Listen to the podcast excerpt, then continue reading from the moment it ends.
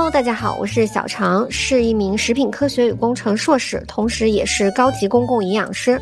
Hello，大家好，我是小赌，做过五年美食编辑，一个看不懂配料表的文科生。让好好吃饭成为一种习惯。今天是我们节目开播的第五期。那听过我们节目的朋友们都知道，我以前是个智商税大户，所以现在买东西呢都会找小常看一看。最近就遇到一个问题。每次看配料表的时候，每个字都认识，但是连在一起呢，就好像看不懂，只能知道些大概吧。啊，超纲的就不懂了。最近就频繁的 骚扰小常，时不时就丢给我一个配料表，然后说这能不能吃，求知欲相当旺盛，是吧？对，还挺有意思的，学到了不少挑选零食啊，怎么挑到一个相对健康这样一个零食。看懂配料表是每个吃货都应该必备的技能。咱们直接这一期把我的一些干货掏心掏肺的都讲出来。其实听完这个东西之后，对于能不能吃，你们自己心里边就会有个数了。听完这期，如果大家学会了之后呢，哎，找到好吃的也可以给我们留言啊，或在群里面跟我们分享。这个啊，就是我最近遇到的一件，真的让我特别的生气。就上个礼拜吧，我买到一个绿豆糕，包装上面打的是一个叫零蔗糖的一个卖点。嗯嗯，然后因为它，我我看到它呢是在抖音上面就刷到的，它卖的很好。然后我又去某宝上面看了一下，全网销量月销两万件，嗯，然后包装上面呢就印了一个非常大的零蔗糖这样一个字，嗯，把零印的巨大，零印，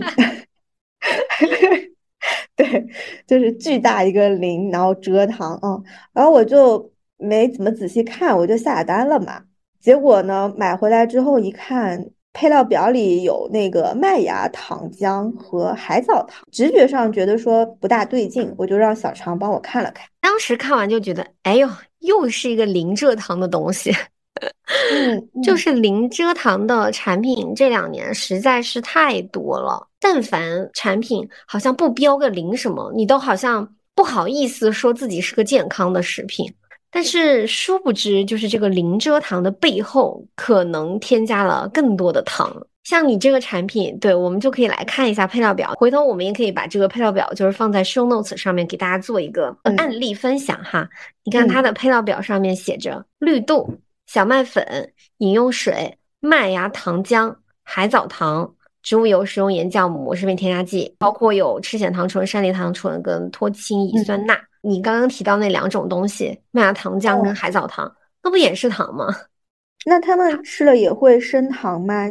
是啊，麦芽糖浆它其实本质就是麦芽糖，然后麦芽糖咱们小时候不是都吃过嘛，就是那个白白的一条一条的。哦，对，它就还软的，还可以搅在棍子上，那个是吗？对对，麦芽糖它进入人的那个消化系统之后，会被水解成葡萄糖，进入血液之后，会使你的这个血糖会飙升，所以它都是高 GI 的食品。虽然你这个东西里边没有了蔗糖，但是你还有麦芽糖啊，所以他写的零蔗糖，感情就是没加。这个蔗糖，但是你看这个什么麦芽糖浆也没少加。咱们的日常生活中有很多很多的糖，虽然不是蔗糖，但是它跟蔗糖一样，也是游离糖。游离糖，我们是不是在上期讲减肥的那期音频里面有简单的提到过一下？就是实际上，像世卫组织跟中国居民膳食指南，让大家去控糖的这个糖，要控的这个糖，其实就是游离糖，叫 free sugars。咱们如果在食品的包装上面看到零蔗糖，那我们就可以去配料表里面刻意的找一下这些东西糖，比如说白砂糖。绵白糖、冰糖、红糖，那这些东西本质其实跟蔗糖是一个东西。还有好多一些高端的烘焙产品会用到叫一个韩国幼砂糖，你见过吗？就有一种什么初生鸡蛋的这种感觉，感觉可能更纯一点。基本上你可以把它等同为跟蔗糖。第二类游离糖呢，就是以麦芽糖浆为代表的这类，在咱们食品工业当中，呃，生产甜食啊、甜饮料啊、糖果的时候，经常会用到的一些添加糖，比如说葡萄糖、果糖、麦芽糖、麦芽糖浆、淀粉糖浆、麦芽糊精、葡萄糖浆、果葡糖浆，就这些东西，你看它名字听起来都特别类似，对吧？水解之后，基本上它产生的那个单糖也都是葡萄糖或者是果糖，它也是会让你的血糖飙升的。嗯，你如果看到零蔗糖，但是看到它们，那你心里边就要警惕一下，就会想说，哦，小样，换了个马甲又出来了。哦，而且最生气的是什么，你知道吗？就是他在某音上面卖的时候，他的卖点竟然写着说，我会毫不犹豫给我爷爷奶奶买的绿豆糕。就是很多时候爷爷奶奶还有糖尿病，对吧？对啊，去吃这个东西就真的很生气，它一整个就是个血糖炸弹啊！好吧，生气哈。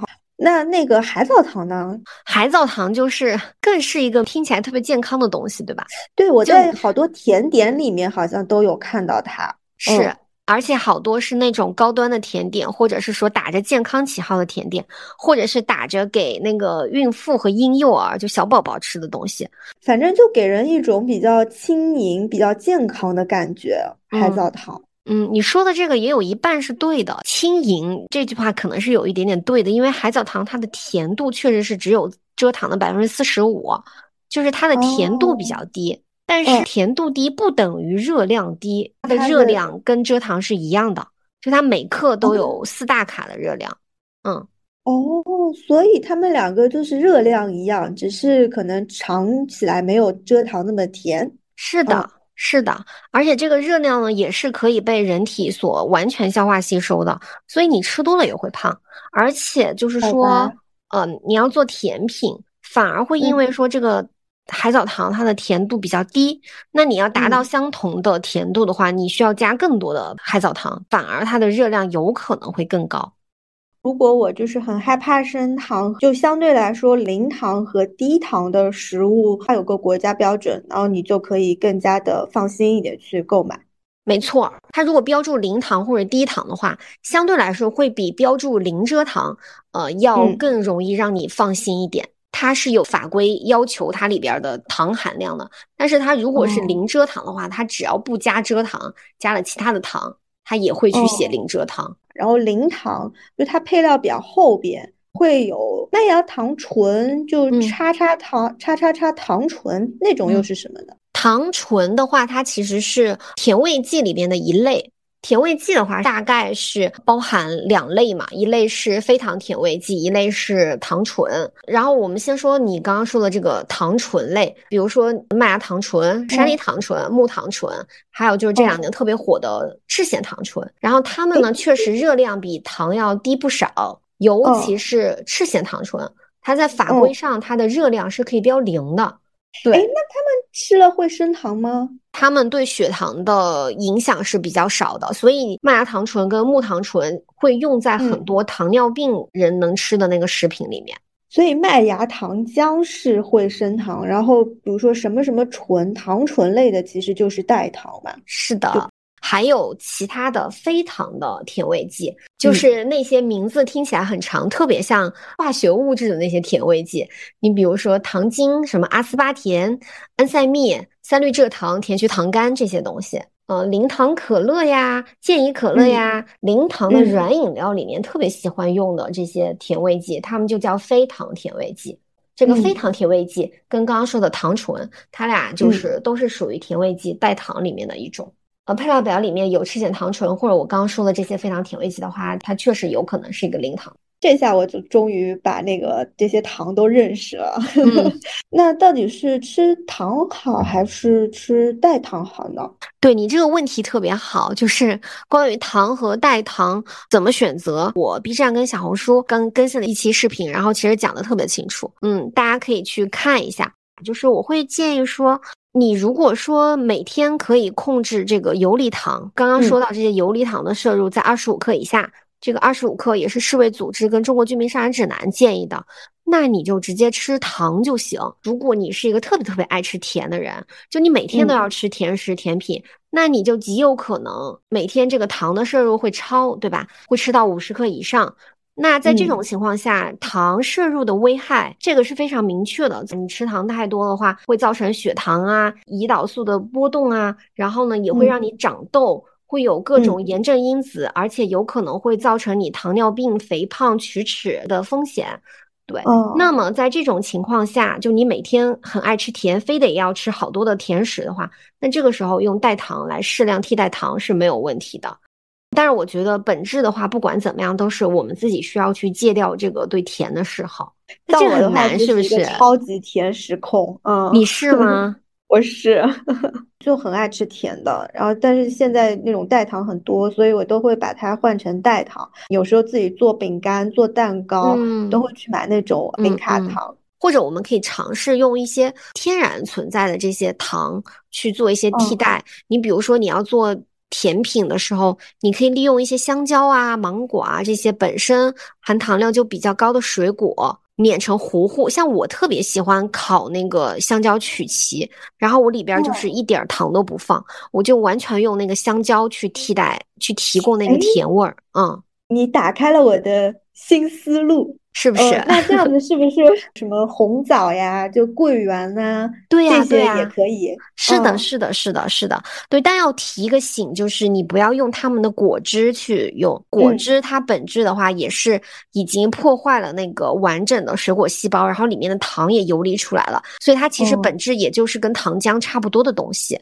对，也是游离糖，所以你不要用果汁去做，你就用那个天然的水果，然后给它碾碎啊，尽量用粗加工的方式，能够保存它更好的那个完整的细胞。但是呢，你吃进去之后又能够给你提供甜味的。哎，学会了，学会了。像炖银耳汤或者是绿豆汤的时候，就我可以放一些红红枣，对对，是的，是的。不要放糖了。我自己就是每天都要喝那个银耳，然后还有五红汤，但是我从来不加糖，只是用红枣跟枸杞去提供一点甜味。还有一个东西也挺好的，就是葡萄干儿，它里边的那个糖也基本上就是葡萄本身的甜味。做一些烘焙产品的时候，就都可以用它来提供甜味，也是一个很好的思路。思路打开，大家还有什么就是这种啊可以增加甜蜜感的天然食材，可以留言一下。嗯，对的，对的。那我来总结一下啊，你看我说的对不对？就关于零蔗糖的这个偷换概念的问题。就如果大家以后看到零蔗糖的宣称，首先要仔细看一下产品配料表里面有什么，就包括以上啊这些。本质跟蔗糖没有什么区别的那种游离糖呢，嗯，大家就要提防一下了。嗯，同时可以去看一看营养成分表的碳水含量，然后糖的含量，游离糖的摄入量是每天最好控制在二十五克以内。特别喜欢吃甜食的朋友呢，啊，可以蔗糖加上部分的代糖去这样子吃。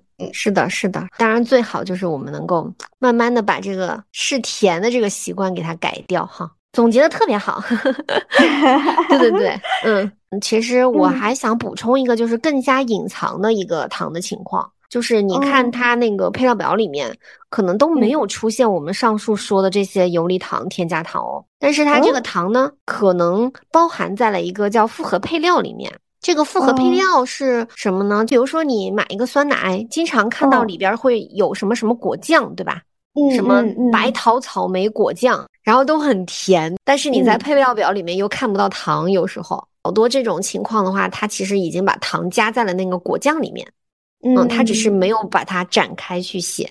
那我那我呃我的问题是，它这不是挺天然的吗？那跟那种什么葡萄干红枣的有啥区别呢？果酱。果酱的话，它基本上都是需要加糖去熬煮，很多用来做果酱的水果其实都是酸的啊，尤其是比如说什么山楂酱啊这些就更酸了，所以它是一定要加糖去调它这个糖酸比的，这是一个。第二个是它必须加糖去增加它的这个渗透压，降低水分活度，它才能够去抑制微生物的生长繁殖，它这个果酱才能够有比较长的保质期。所以糖也是一种防腐的作用。哎，那这种糖的话，我们能测算出来吗？比较难，就是大概可以说通过营养成分表去简单的做一些推测。如果说是酸奶的话啊，它的碳水化合物其实主要就是包括奶里面天然存在的乳糖，还有就是果酱里面的添加糖。举个例子，比如说有的酸奶它一共是十一克碳水，然后呢，它里边的乳糖的含量大概就是五克。为什么是五克？嗯，每一百毫升的奶，它天然存在的乳糖大概就是五克左右。所以它如果有十一克的碳水的话，你就十一克减五克，剩下的六克大概就是添加糖，就是你这个果酱里面带进去的糖的含量。哎，这个加了果酱，它的糖可也不少呀。对啊，就六克了嘛。然后如果说你这个酸奶是三百毫升，那你一下子吃进去就是十八克糖了。然后我一天的配额就只剩下七克了。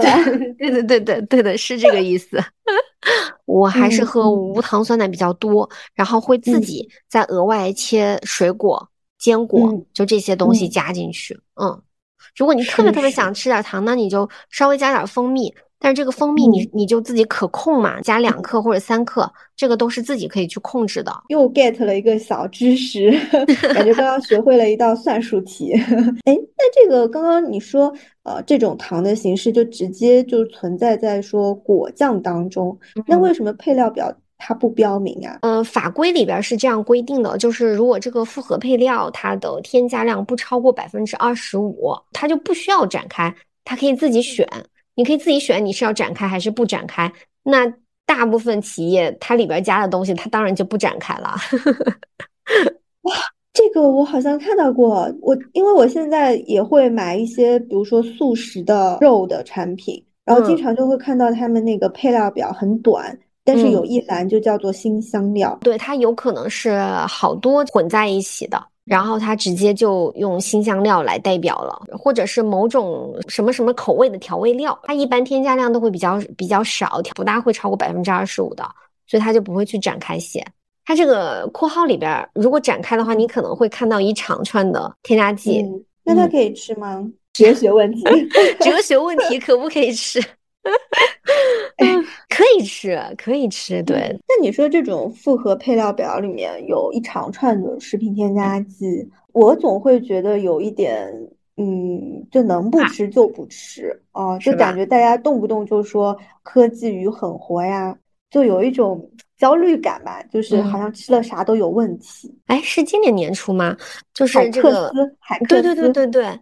就这个 科技与狠活真的是赚了好多好多流量，然后也让大家一下子对这个食品工业、食品添加剂的信心也是掉到了冰点。但它其实它那个视频里面的问题，呃，是食品添加剂去超量和超范围的使用，它都不是在法规允许的范围和方式之内去使用，就它那个行为本身都就有问题，而不是食品添加剂的错。错的不是添加剂，嗯，而是添加那些东西过量的人。是的，是去超量、超范围的使用添加剂，这个是错了，而不是添加剂本身要去背这个锅。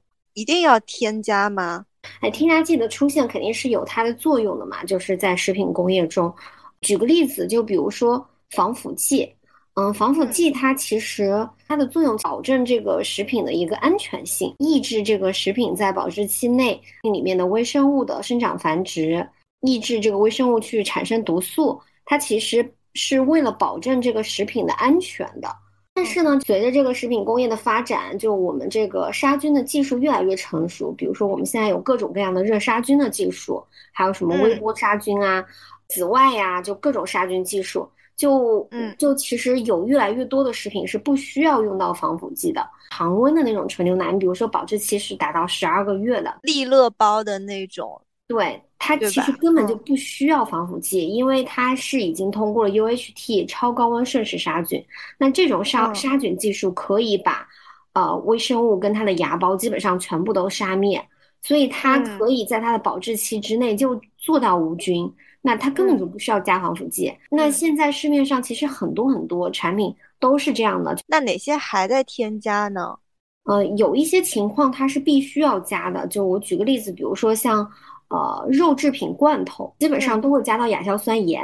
肉制品罐头它比较特殊，它肉制品里面会有一种细菌叫做肉毒梭菌，然后它的生存能力极强，它的芽孢呢基本上很难能够完全被被杀灭。然后呢，它还会分泌一种毒素，叫做肉毒素。好熟悉的名字，是是我想象中的那个肉毒素吗？对，就是那个东西，就是我们打瘦脸针还有除皱针里边用的那个肉毒素。嗯，它小剂量的肉毒素的话，它其实可以呃用来萎缩肌肉，然后达到瘦脸啊、除皱的效果。但是如果说超剂量的使用，或者是你吃进去了，就有可能会导致这个肌肉松弛、麻痹啊，破坏神经系统啊，然后甚至是呼吸麻痹、死亡，就这种情况。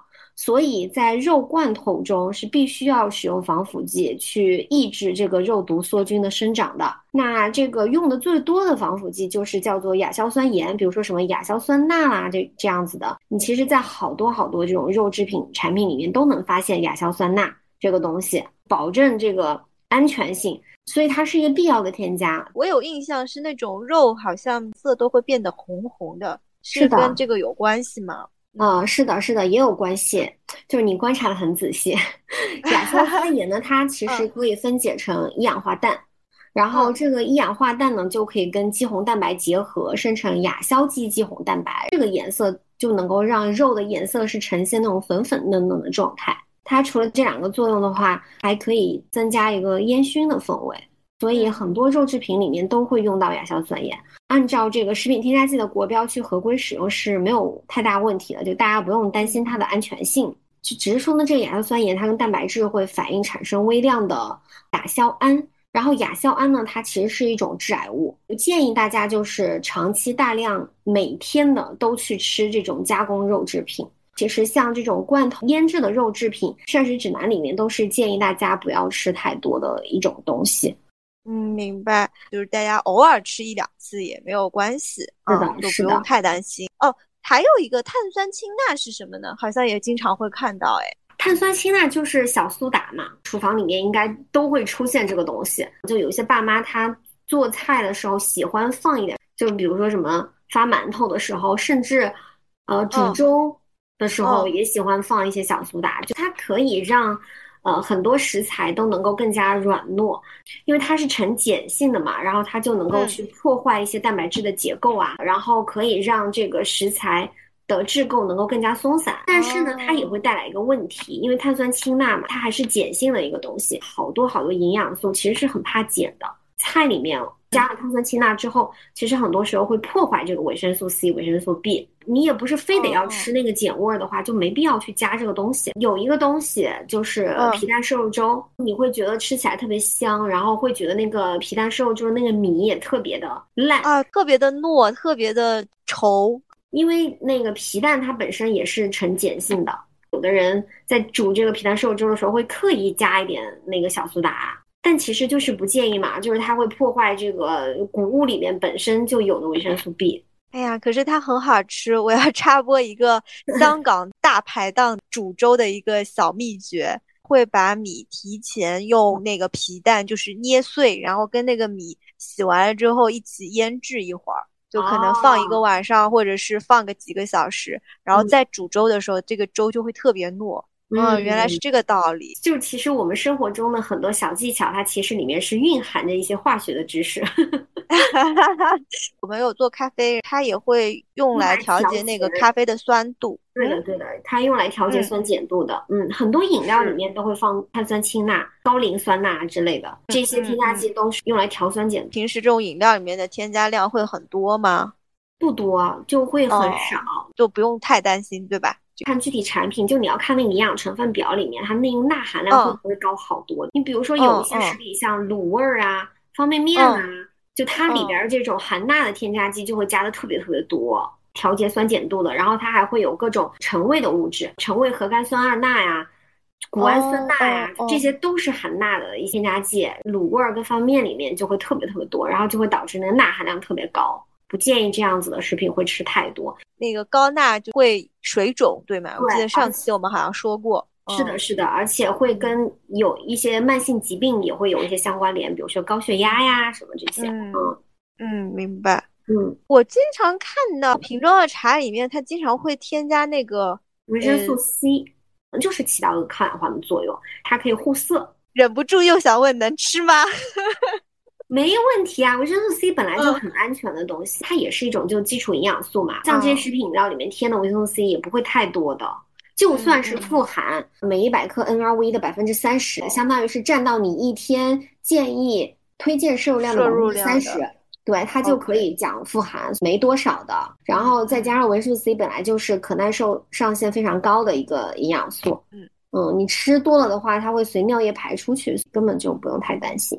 就不用太去关注这个成分。最近就很喜欢吃黄天鹅的溏心蛋，嗯嗯，就上次也给你看过吧，呃，这个酵母提取物啊，还有那个五一撇，嗯，碘、橙味核苷酸二钠，这些都是起什么样的作用的？它们都是提供鲜味儿的。其实你只要看到什么什么什么橙味什么钠呀，什么谷氨酸钠呀，就是。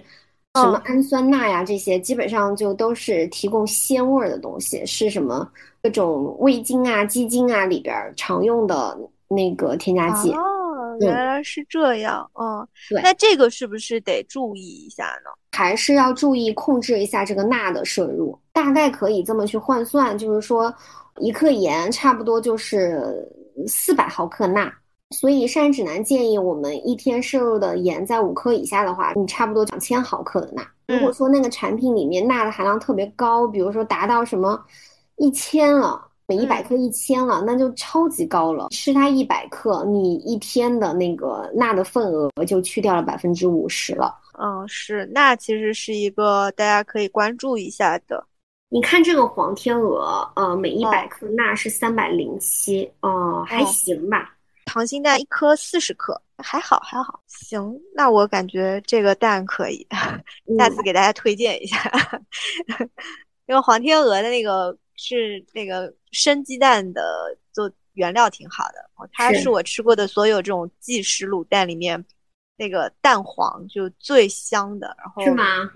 对对，就很很软糯，然后。不腥，就一点蛋腥味都没有。我以前有一阵儿也很喜欢吃卤蛋，然后我就各种找那个钠含量低的卤蛋，因为好多钠含量都很高。就我之前特别喜欢那个无穷，他们家卤蛋也挺好吃的，但是很咸。他们家鹌鹑蛋没那么咸，但是卤蛋我记得特别咸。还有一个品牌叫大五，然后好像他们家的那个钠比较低，对，卤蛋也还可以。哎，怎么变成种草跟拔草大会了？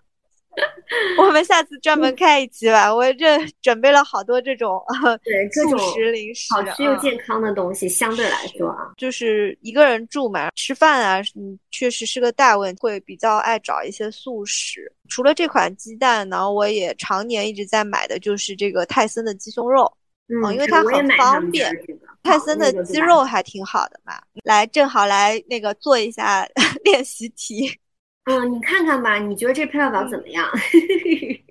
我觉得它的钠含量有点高，其实还还行了，就是在这吗？因为你要你要看它的参照物是谁，跟它这一类产品比的话，就是调味的这个鸡胸肉来比的话，应该是还可以了。配料表已经算比较干净了，尤其是同类产品里面，像鸡蛋啊，然后鸡胸肉是我呃算是经常会吃的，呃，所以尽量还是会选。可能配料表稍微干净一些，没错。如果你是每天都要吃的东西，那确实还是咱们尽量选添加少一点、少加工、更天然的一些东西。但你如果只是偶尔吃的，你问我这东西能不能吃，那当然可以吃了。我看咱们现在就是消费者真的很挑剔啊，对，大家在这个方面的那个知识或者信息其实是越来越丰富的。我觉得这是件好事儿，嗯，也是倒逼我们这些品牌方，还有倒逼这个食品工业。嗯，比如咱们各种杀菌技术啊、保鲜技术啊、食品添加剂不断的进步，不断的去完善这个法规，就这些都是好事儿。所以我觉得消费者有需求就要提。你这样的态度倒是挺不错的，感谢，感谢夸奖。作为一个消费者，对你表示赞同。嗯，其实大家一方面你要求咱们这个配料表要更干净，然后更少添加；另一方面，其实你自己在感官上面相对来说也要有一些取舍或者是妥协吧。像食品添加剂的这种应运而生，很多时候是在过去，就是我们消费者就是希望这个东西甜，这个东西颜色鲜艳。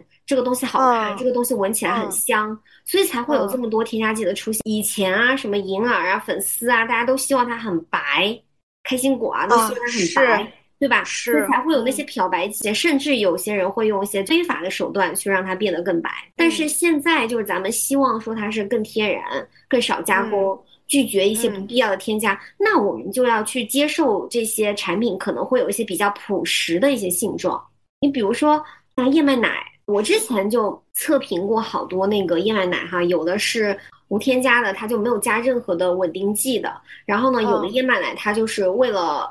你这个奶的性状更加的稳定，不分层，它就会加很多的稳定剂。它不加任何稳定剂，它一定会沉淀分层。你喝前需要摇一摇的。那有些人他就不喜欢这样子的一个产品的性状，他就觉得，哎，你分层了，你是不是产品质量有问题？是的，是一些存在一个刻板印象，他就觉得你分层了，你你就有问题。但是实际上是因为它没有加稳定剂，它保持了这个产品比较天然的一些性状。少加工和少天然的东西，往往都会比较丑一点啊，有一些丑东西。然后我觉得也要根据大家的一个食用场景吧。我们当然肯定是鼓励大家说，如果你有条件可以自己做，或者是尽量少添加在家吃。但是有时候你追求一个便捷度和时效性的时候，你可能又要做一个权衡。一些预包装的食品，就是这个便捷度的情况下，可以再去尽可能的挑选一些安全的啊，然后少加工的东西。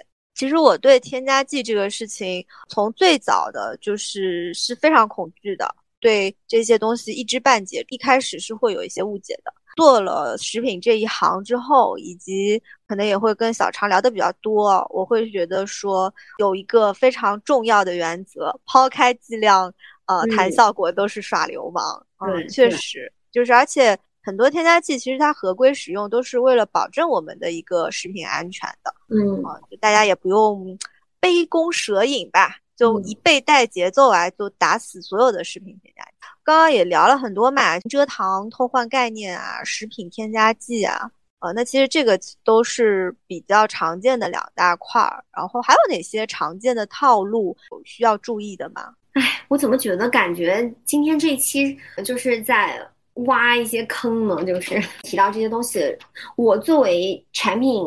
开发人员的时候，我自己是肯定不会做的事儿啊。但是，哎，这就 免不了你经常会看到有些同行啊，嗯嗯嗯，所以，anyways，反正反正我说就说了，怎么着吧？哎呀，我们就说一说吧。就比如说，我们接下来要讲的这个概念添加，什么叫概念添加？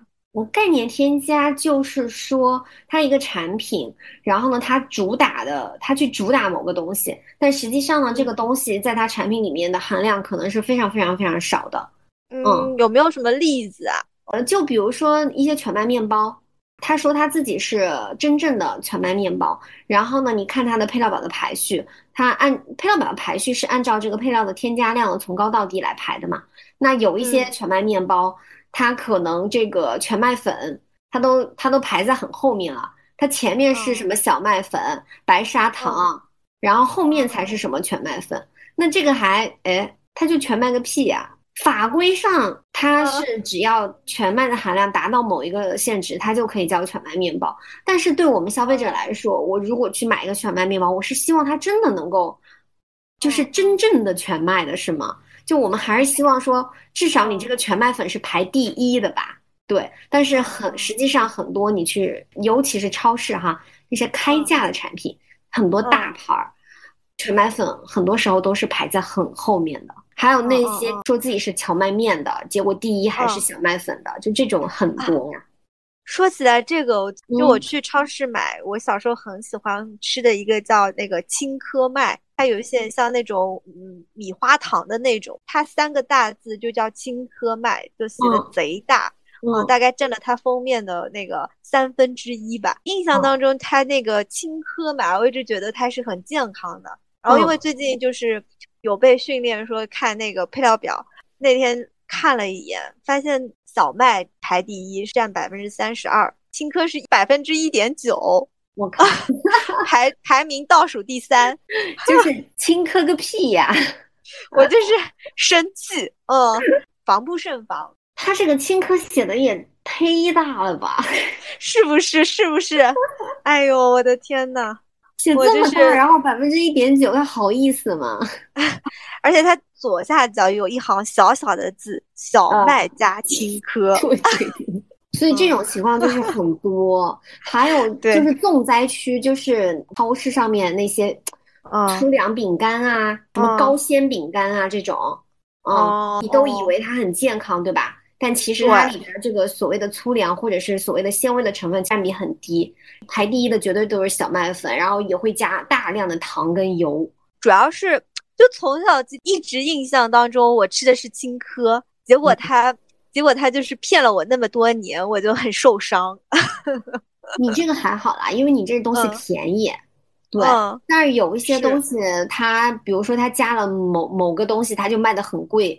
你比如说它什么加点燕窝，就燕窝，咱们第二期讲过了哈，是个智商税。但是还是不乏有商家，因为燕窝在大家的印象当中是一个很高端的东西嘛，是价格很贵的东西。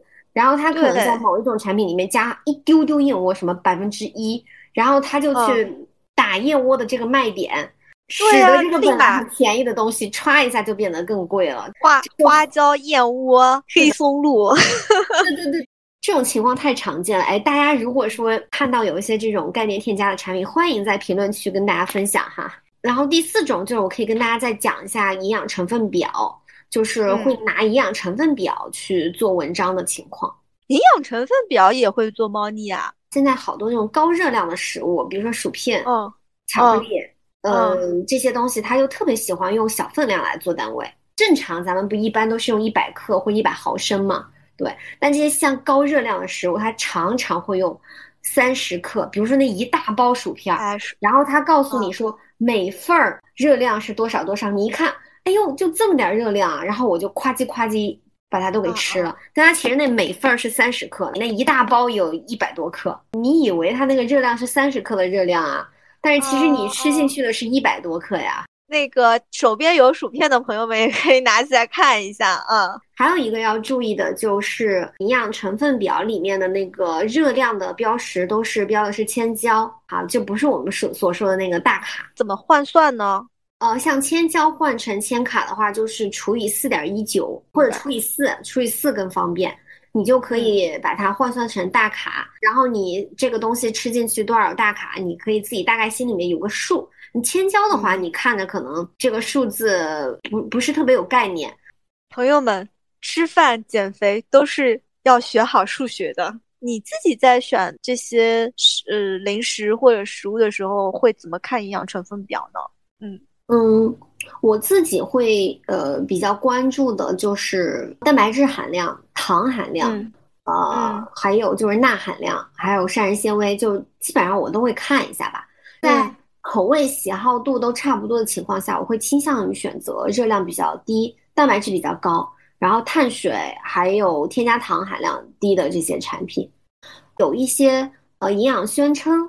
比如说高膳食纤维啊这些东西，如果它主动标出来的话，在我这儿是加分项，因为它如果标出来的话，就说明它确实得达到那个法规的那个值嘛。对，嗯，所以这个是一个加分项。然后还有就是前面反复提到的钠的含量，也是我比较会注意的，尽量选择低钠一些的食物。嗯嗯嗯，这个好像大家很容易会忽略，对，会很忽略那个钠。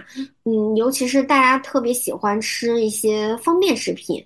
你像什么螺螺蛳粉啊、方便面啊，你这一包你把那个汤如果说也全部都喝掉的话，你你可以看一下哈，一百克螺蛳粉的钠含量是一千多毫克，你把汤也全部喝掉的话，你能够一下子就摄入五千多毫克的钠，啊，这一碗螺蛳粉直接就超过你一天啊膳食指南建议你摄入钠的最高值的两倍了。我们讲了配料表，还有营养成分表啊。现在包装上啊，除了这种，嗯，还会标各种什么宣称。对，那边有提到一点点嘛，就是什么高蛋白呀、低脂啊、低糖啊，啊，它这些都是可信的吗？哦，嗯，对，这些是可信的。就他如果敢给它写在呃包装上的话，那就嗯，必须是得有法规可依的。包装上的文字那可真的不是你想说就说的。像高蛋白的话，就是它必须要求蛋白质的含量能够达到 NRV 百分之二十以上，才可以说高蛋白。所以某个主播或者是某个某个博主说它是高蛋白，那它到底是不是真的高蛋白呢？你就可以看一下它包装上是不是有宣称高蛋白，或者看一下它那个 NRV 的值是不是达到了百分之二十。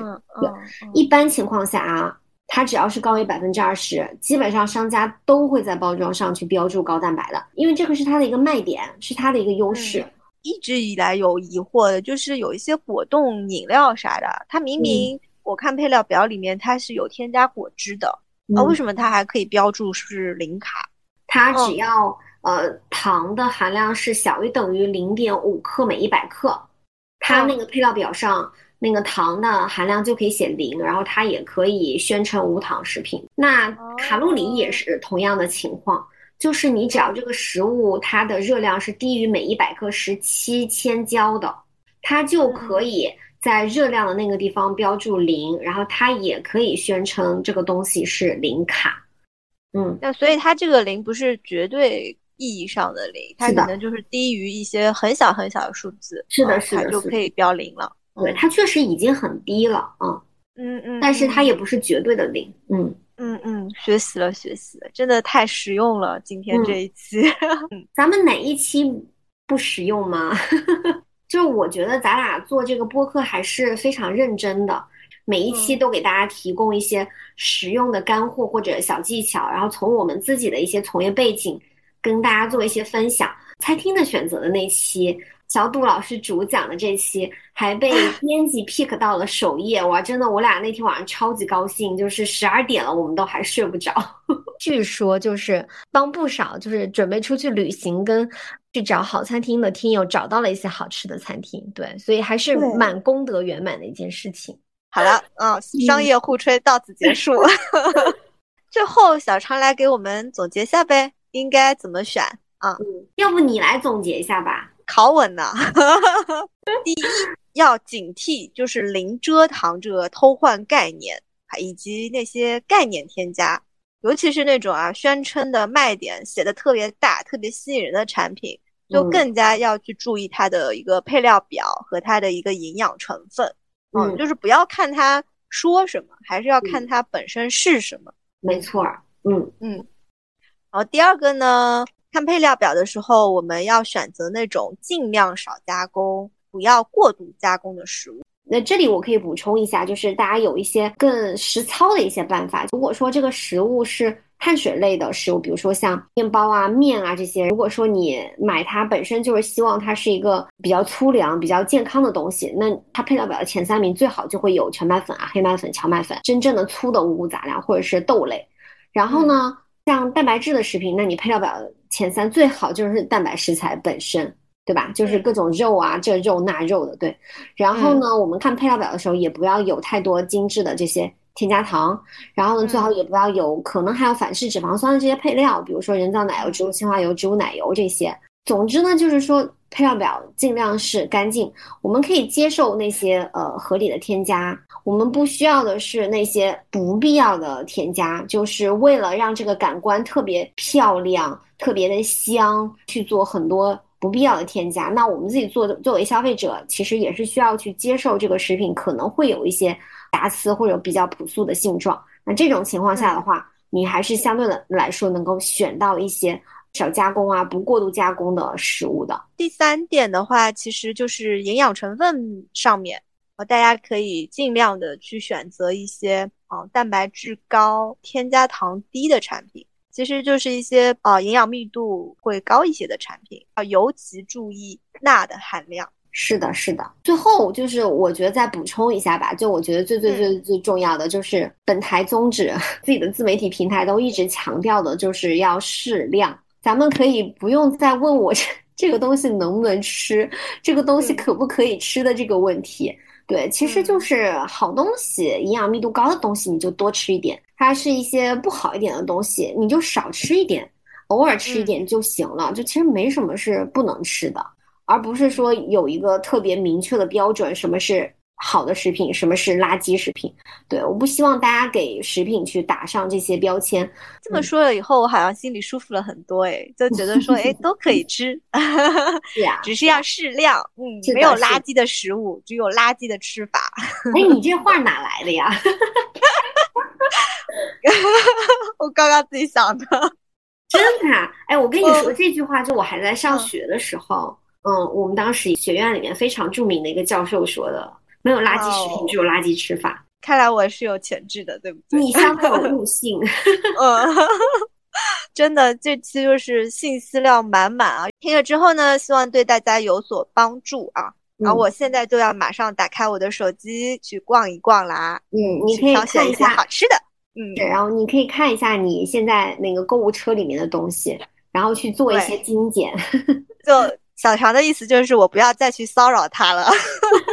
对你已经是一个成熟的消费者了，嗯嗯嗯，大家应该自己学会看配料表，以及不要再问这个东西能不能吃了。预告一下，下一期的话，我们会想说，哎，大家学会了看配料表之后呢，就去找一些好吃的东西，然后我们也会自己去分享一些自己在吃啊各种各样好吃的。欢迎大家带着配料表进群，跟群里的吃货们分享。我们下期就是边吃边聊，是耶，好期待。